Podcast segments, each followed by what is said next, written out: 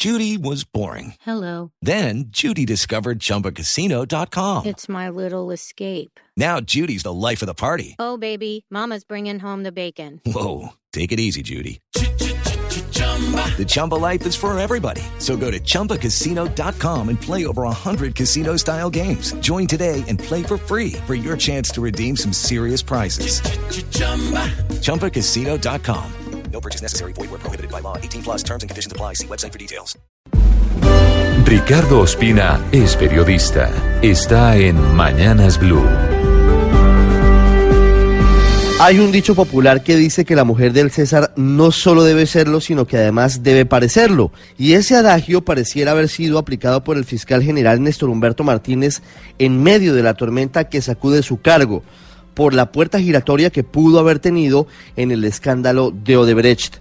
El fiscal general llegó de manera sorpresiva ayer en la tarde a la Corte Suprema de Justicia, acompañado de su vicefiscal María Paulina Riveros, para reunirse con el presidente y el vicepresidente de ese tribunal, con el fin de pedirles que designen un fiscal ad hoc, es decir, un fiscal independiente para uno de los casos de corrupción más grandes de los últimos tiempos.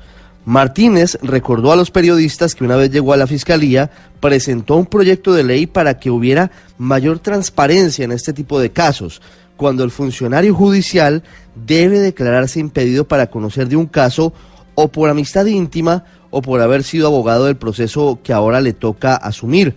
La verdad es que desde antes de que Juan Manuel Santos incluyera su nombre en la terna y antes de su elección en la Corte Suprema, muchas voces habían cuestionado que Martínez Neira aspirara a ser fiscal, teniendo en cuenta que acababa de dejar su cargo como principal escudero del gobierno y más que todo por el aguacero de impedimentos que podía tener, como efectivamente sucedió por haber estado como abogado en varios de los casos más sonados en la historia judicial reciente del país. Como botones de muestra de esto último, Blue Radio reveló nuevos audios de la charla entre Martínez y Jorge Enrique Pizano en 2015, en donde los dos parecían estar de acuerdo en que no era conveniente denunciar ante las autoridades las irregularidades de Odebrecht en 2015.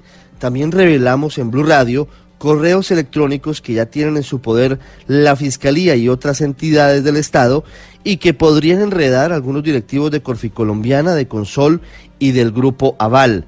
La puerta giratoria en este caso tiene que ver con la función inicial de Néstor Humberto Martínez como abogado del Grupo Aval y de Corficolombiana y luego su paso a ser fiscal general de la Nación.